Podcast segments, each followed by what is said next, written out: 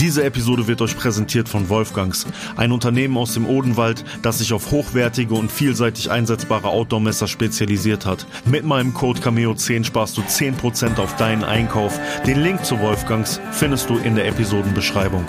Wir hatten ja dann auch schon Leute kennengelernt, die in diesem Milieu sich bewegt haben und da Sachen auch an uns weitergegeben haben. Das heißt, für uns war das nicht mehr so, dass wir wie so normale Freier dahin gingen und uns dachten so, hm, ja, man ist so ein bisschen zu Hause. Ich kann jetzt nicht für die anderen sprechen, ich spreche nur für mich. So hat es sich auf jeden Fall auch für mich angefühlt. Frustrierend ist das Wort, was Zuhälter oder Leute aus dem Milieu dafür verwenden, wenn man versucht, eine Frau anzufüttern, so ein bisschen, ihr das Gefühl zu geben, dass sie einem wichtig ist, dass sie was bedeutet, flirten, Komplimente machen etc. pp. Sie hat mich dann auch gefragt, ja, bist du dann sowas wie mein Manager? Ich so, ja, kann man, kann man so sagen.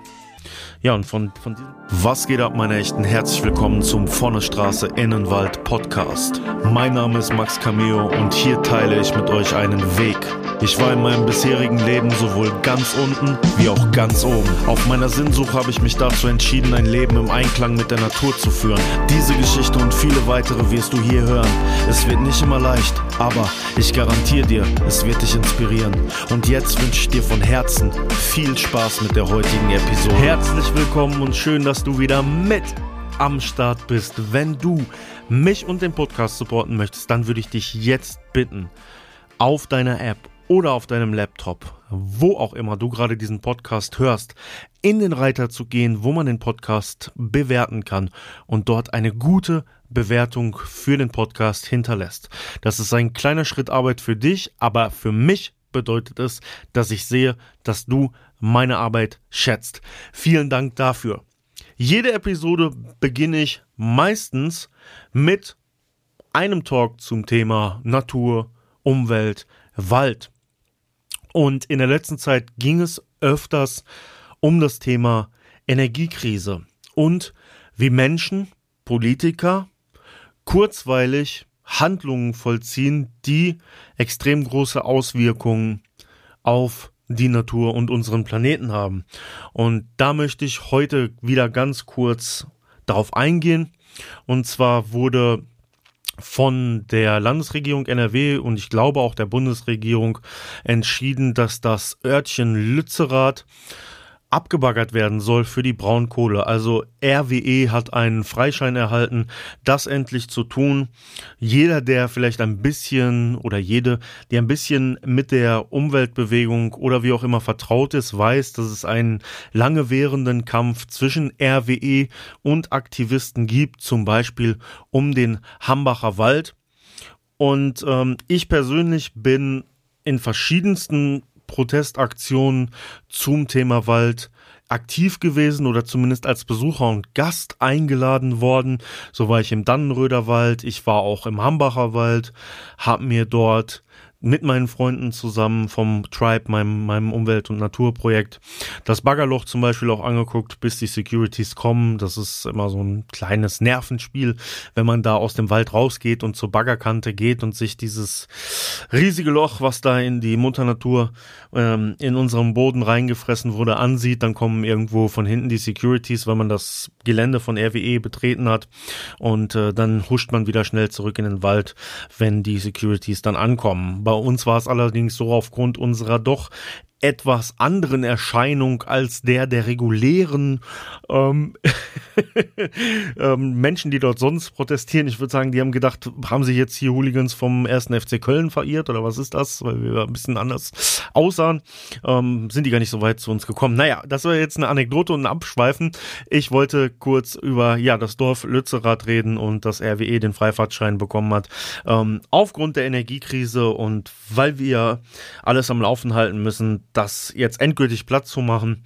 Und ähm, an diesem Beispiel, und ich möchte da gar nicht politisch werden, da möchte ich vielleicht auch einmal kurz erklären.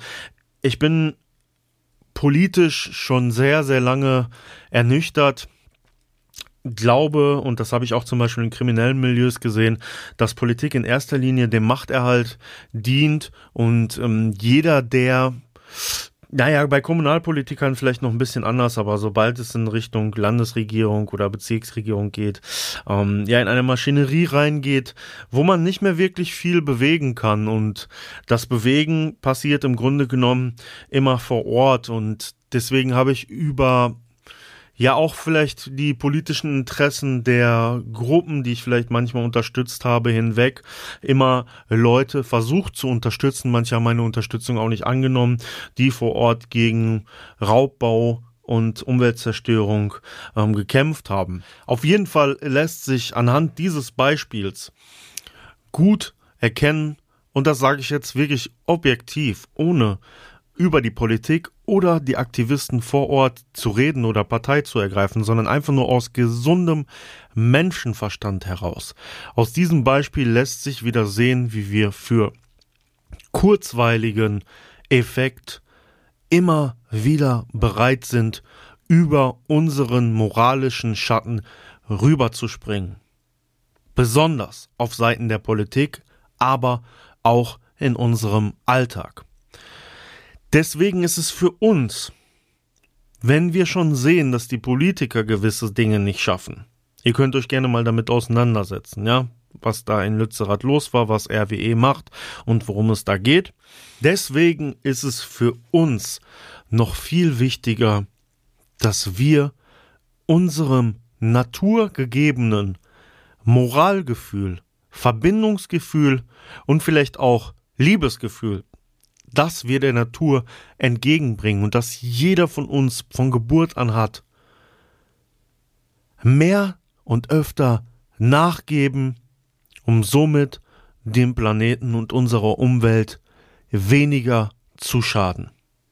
Das möchte ich zu diesem Thema ganz kurz loswerden.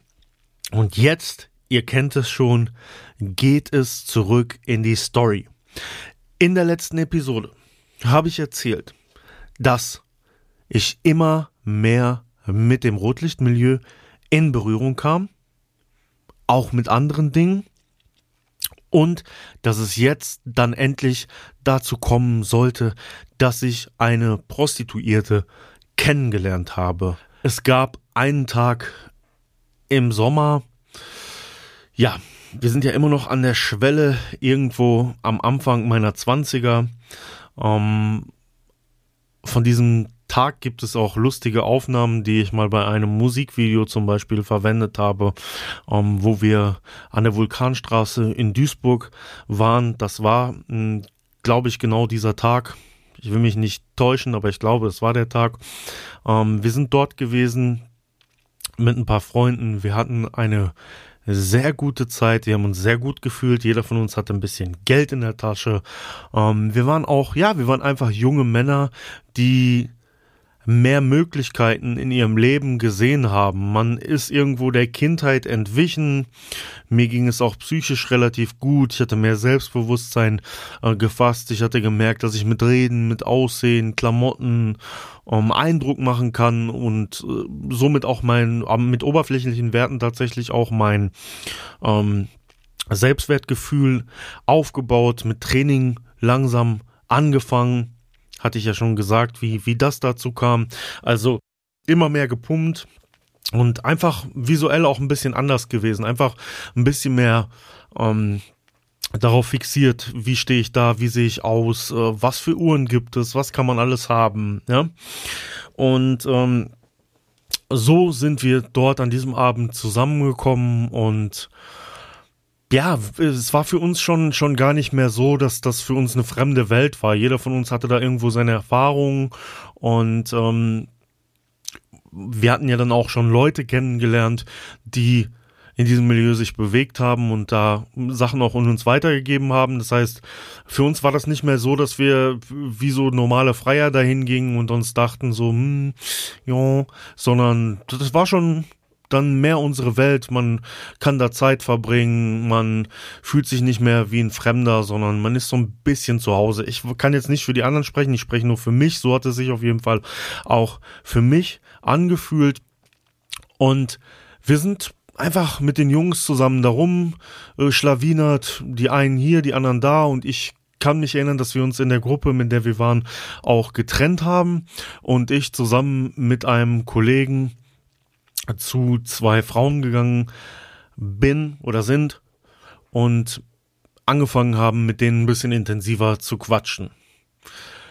Ich muss ehrlich sagen, dass ja, ich da schon so ein bisschen das Gefühl und das Interesse auch hatte, ähm, dort weiterzugehen. Ich war mir nur wirklich nicht sicher, wie funktioniert das Ganze und wie kann ich das anstellen.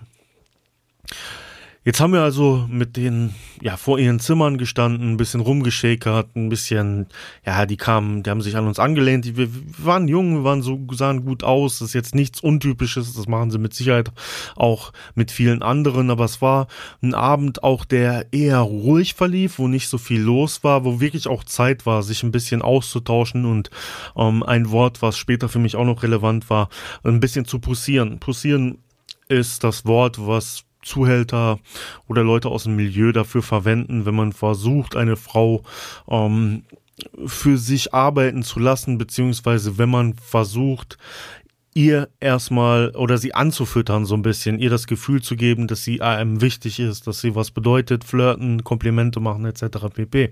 Und äh, genau das haben wir oder ich dann auch gemacht. Wir haben uns dann auch ein bisschen separiert und ähm, ich bin mit ihr dann auf ihr Zimmer und es war vom ersten Augenblick so ein bisschen so, dass es, dass man gemerkt hat, dass es nicht so rein geschäftlich war.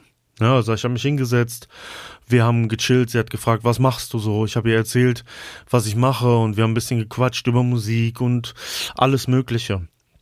Und es ist zu diesem äh, oder an diesem diesem Zeitpunkt auch tatsächlich nicht zu irgendeiner Handlung gekommen, sondern ich habe versucht so ein bisschen ja, auf Player zu machen und gesagt, ey, wie sieht's denn aus, wenn wir die nächsten Tage irgendwie zusammen ins Hotel gehen und so, willst du mir nicht deine Nummer geben? Und äh, dann hat sie mir ihre Telefonnummer gegeben und ähm, wir haben weitere Zeit dann da zusammen verbracht. Unsere anderen Kumpels waren auch noch weg. Und ähm, lange Rede, kurzer Sinn. Ich habe diese Geschichte schon relativ oft erzählt.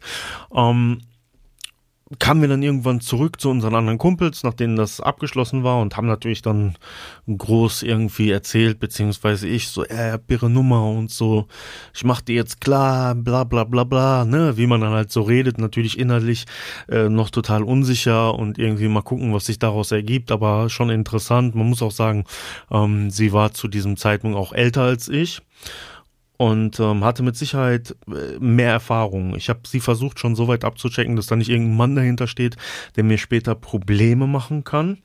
Ähm, das habe ich natürlich noch intensiver dann auch, als wir uns näher kennengelernt haben, gemacht. Aber ich hatte da das Gefühl, dass das tatsächlich nicht so ist, aber dass sie definitiv auf der Suche zumindest nach jemandem war, mit dem sie Zeit verbringen kann, der für sie da ist, der ein offenes Ohr für sie hat. Und das ist leider auch das, was bei vielen Prostituierten, die um, auch selbstständig arbeiten, immer wieder dazu führt, dass sie eventuell an einen Zuhälter oder wie auch immer geraten können, dass ähm, sie natürlich sehr oft einsam sind und ja nach jemandem suchen, wo man sich vielleicht auch mal anlehnen kann oder dass jemand einfach ihnen das Gefühl gibt, Mensch zu sein und nicht nur ähm, ein Produkt, was man kauft.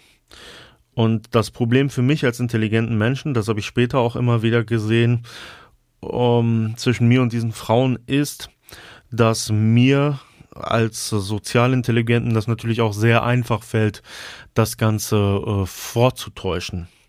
War das bei ihr trotzdem auch für mich ein bisschen anders, da da noch sehr viele Gefühle von Aufregung bei mir auch mit dabei waren. Und äh, so habe ich sie ein paar Tage zappeln lassen und mich dann ähm, bei ihr gemeldet. Und ähm, ich muss ganz ehrlich sagen, dass ich natürlich zu dem Zeitpunkt nicht so viel Geld hatte, wie ich ihr vorgetäuscht habe und habe sie dann wirklich auch dazu gebracht, dass wir nicht in ein Hotel gehen, sondern dass sie zu mir kommt.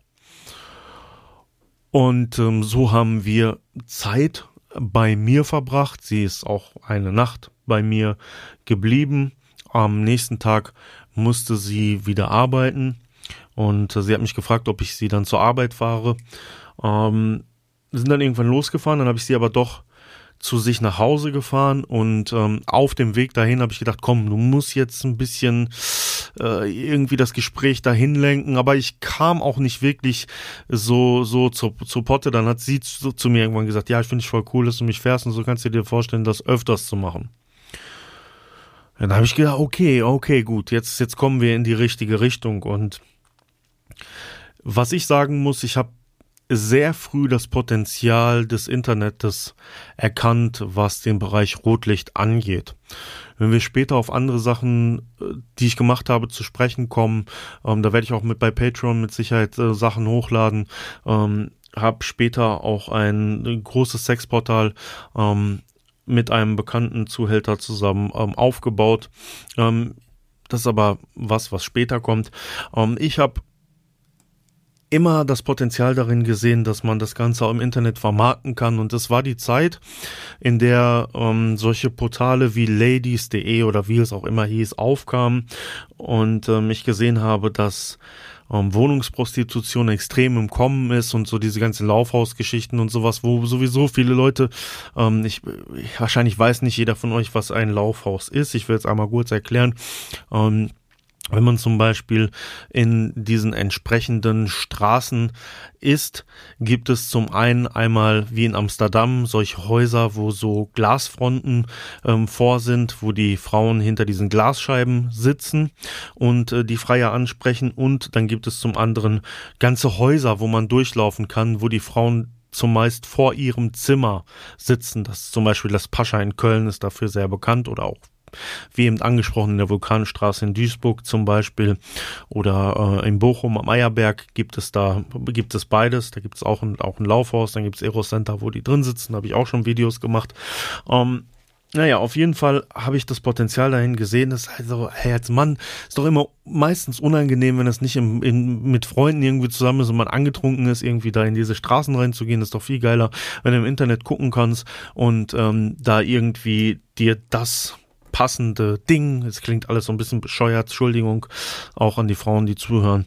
Ähm, auswählst, äh, was du dann äh, besuchen möchtest. Und ähm, das habe ich hier so ein bisschen erklärt und gesagt, ey, guck mal, wenn wir gute Fotos von dir machen und das alles und ich das für dich ins Internet stelle, dann kannst du von zu Hause arbeiten. Du kannst auch noch weiter im Laufhaus arbeiten, wie du möchtest, aber du kannst auf jeden Fall mehr Geld verdienen. Was hältst du davon? Und dann hat sie gesagt, ja, finde ich gut. Ich weiß nicht, ob ich gesagt habe, was hältst du davon, aber auf jeden Fall habe ich das Gespräch dahin gelernt. Wie gesagt, war immer noch ein bisschen aufgeregt, wie manage ich das.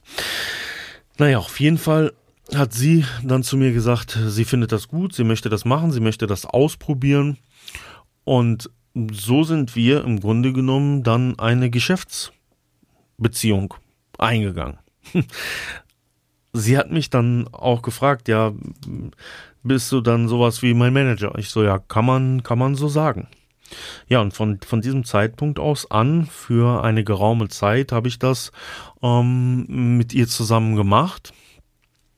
Es war mit Sicherheit für sie auch ähm, viel entspannter als äh, das, wie es vorher war. Man muss sich das jetzt nicht so vorstellen, dass ich da in den großen Zuhälterkrieg gezogen bin und wie auch immer. Ich habe im Milieu selber auch die Erfahrung gemacht, dass wenn man kein Hau drauf ist und äh, sich nur mit diesen Leuten umgibt, dass man auch mit Kommunikation und wie auch immer relativ gut und relativ einfach rumkommen kann, äh, wenn man ja nicht irgendwie denkt, dass man immer den harten Max machen muss. Und ähm, so lief das eine Zeit lang. Und äh, wir haben dann tatsächlich auch so eine Art Beziehung geführt. Es gibt ganz, ganz wenige Leute, die das überhaupt gewusst haben. Schon einigen Leuten erzählt immer, ich habe da eine Nutte, habe ich damals immer so gesagt. Äh, ihr gegenüber habe ich mich natürlich anders verhalten. Ähm, sie hat mich immer angerufen. Ich habe ja zu dem Zeitpunkt auch dann noch bei der Post zum Beispiel gearbeitet. Ich habe mich immer darum gekümmert, dass ich ein offenes Ohr für sie hatte, ähm, wenn sie gerade nichts zu tun hatte und sowas. Diese regelmäßigen Besuche und ähm, so entsprechend haben wir natürlich das auch mit dem mit dem Geld dann geregelt. Jetzt müsst ihr euch das aber so vorstellen, dass ich und da sind jetzt die Erzählstränge, das, was in der nächsten Zeit auch ein bisschen weitergeht. Manchmal läuft das noch parallel oder irgendwas ist dann dazugekommen. Ich wollte das jetzt nur ähm, gesondert von allem erzählen, dass ich natürlich ein junger Mann war und auch noch andere Interessen im Leben hatte. Ja. Also entgegen dem, was mir manchmal so Leute auch, die, die vielleicht gar nicht mir wirklich zugehört haben, mir vorgeworfen haben, er macht aufs den krassesten, auch bei YouTube und so. Ähm, entgegen dem habe ich das immer gesagt. Ich ähm, hab da jetzt nie versucht, den krassesten zu machen. Ich fand mich da schon irgendwie geil in dieser Position und habe dann natürlich auch später dann wieder mehr gemacht. Aber erstmal habe ich mich so ein bisschen reingefühlt und ähm, ja, da einfach geguckt, das Ganze ähm, funktionieren zu machen und ähm, habe sie und Freundinnen dann auch zum Beispiel mal gefahren und wie auch immer. Aber sie hat mich auch ihren Freundinnen und jedem immer als ihren Freund vorgestellt. Also für sie waren wir ein festes Paar, für mich war es mehr, ja, diese Geldbeziehung, äh, wenn man das so sagen will. Nun ja, auf jeden Fall, wie ich schon angedeutet habe, ich hatte dann noch andere Interessen und habe auch viele andere Sachen gemacht. Dementsprechend lief das nach irgendeiner Zeit auch wieder aus, weil ich einfach ähm, ja, man ist jung, man lernt dann andere Frauen kennen und dieses und jenes und ich habe da schon immer auch immer ein bisschen ausgecheckt. Also ähm, das Problem war für mich ab dem Zeitpunkt teilweise auch mit Frauen, dass dadurch, dass ich gesehen habe, was sie macht, boah, ich habe, es gibt Zeiten, da habe ich, wenn, wenn sich Frauen komisch verhalten haben, die ich kennengelernt habe und ich habe natürlich in der Zwischenzeit viele Frauen dann auch wieder kennengelernt, auch parallel zu ihr natürlich. Ähm, boah, es war manchmal echt schwer, nicht hinter jeder eine Nutte zu sehen, für mich teilweise. Ne? Also sobald eine sich komisch gegeben hat und ähm, ja, ich habe auch ähm, andere Frauen kennengelernt, vielleicht habe ich das dann auch angezogen, die dann auch in diesem Milieu dann tätig waren, äh, die ich aber nur gedatet habe. Da werde ich mir jetzt gleich nochmal was zu aufschreiben, weil das noch eine spezielle Anekdote ähm, mit meinem Freund und Bekannten Bert Wollersheim, die ich noch nie erzählt habe, die ich euch aber erzählen werde von einer Frau, die bei ihm gearbeitet hat, die mir das dann irgendwann gebeichtet hat, äh, bei dem Techtelmechtel, die wir hatten. Ja, irgendwie, also ich hatte auch ähm, mit normalen, wenn man das so in Anführungsstrichen sagen will, ähm, Frauen natürlich immer äh, zu tun. Nur irgendwie äh, verschwommen das Ganze irgendwie für mich und ja, mein Frauenbild hat das schon nachhaltig auch ähm, für die nächsten Jahre definitiv irgendwo geprägt. Und ähm, ich bin dadurch, dass ich das gemacht habe, auch ähm, wesentlich oberflächlicher geworden, was Frauen betrifft und solche Dinge wie untreu sein und das alles fiel mir ab diesem Zeitpunkt sehr, sehr leicht und hat auch einige Beziehungen von mir mit Sicherheit kaputt gemacht und vielen Leuten, die mit mir und vielleicht meinem latenten Narzissmus zu tun haben, sehr wehgetan, was mir im Nachhinein auch auf jeden Fall leid tut, wo ich sagen muss, ja, es fällt mir bis heute teilweise schwer, über meinen Tellerrand zu schauen. Ja, in Bezug auf die Natur und das alles fällt mir das einfach, aber wenn ich in einer Beziehung mit jemandem bin, ist es teilweise sehr schwer für mich und das hat mit Sicherheit mit den Dingen zu tun, die ich im Leben erlebt habe und auch gesehen habe.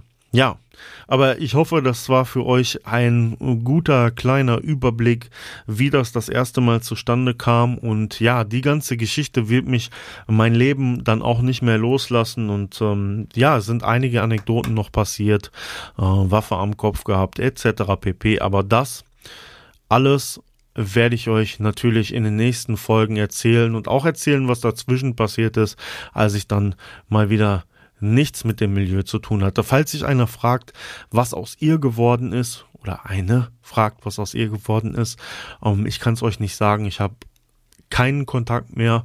Ähm, ich hatte auch, nachdem unsere Beziehung sozusagen geendet ist, immer wieder sporadisch Kontakt mit ihr, aber ähm, seit vielen Jahren habe ich gar nichts mehr gehört und weiß tatsächlich nicht, äh, was mit ihr passiert ist.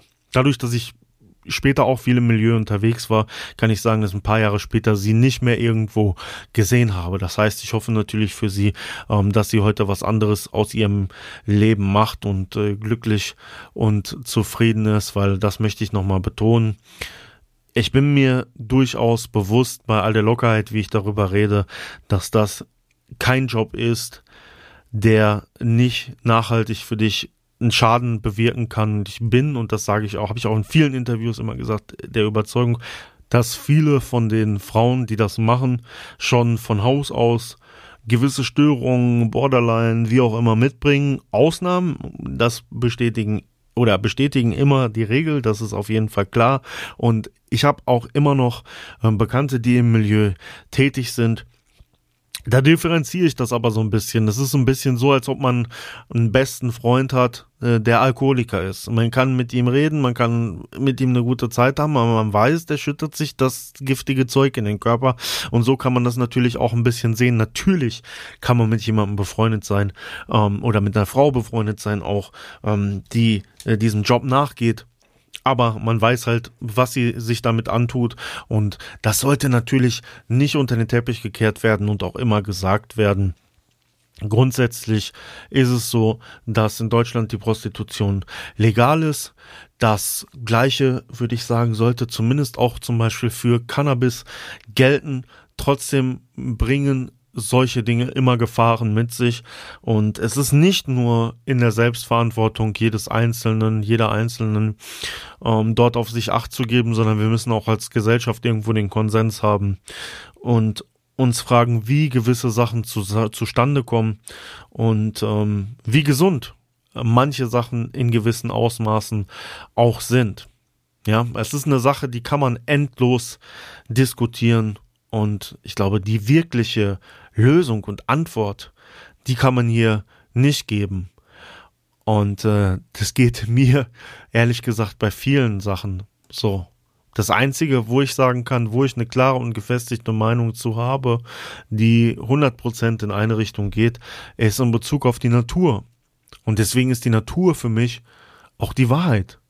Und alles andere sind irgendwo geistige Konzepte, die sich irgendwo entwickeln, weil wir auch vielleicht Ablenkung brauchen oder wie auch immer. Aber ja, das ist gar nicht so wichtig. Wenn du mich jetzt fragst, Prostitution legal, ja oder nein, ich kann dir keine richtige Antwort geben. Wenn du mich aber fragst, diesen Baum abholzen, ja oder nein, dann kann ich dir sagen, nein, auf gar keinen Fall, lass ihn stehen. Und damit will ich nicht das andere herabwürdigen. Ich will euch damit nur klar machen, dass bei so einer Sache wie der Natur, die nur Gutes beinhaltet, ja, es gibt Naturkatastrophen und wie auch immer, aber das Gute, das Schöne, weil wir aus der Natur kommen, beinhaltet eine endgültige Wahrheit und da muss man keine zwei Meinungen oder drei Meinungen zu finden.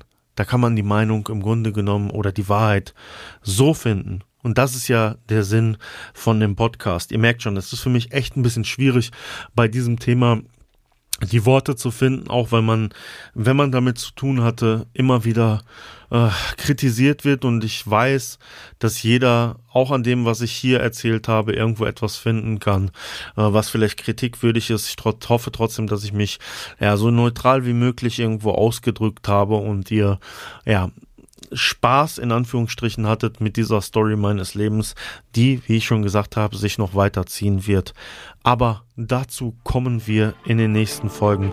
Ich wünsche euch eine gute Zeit. Passt auf euch auf. Peace.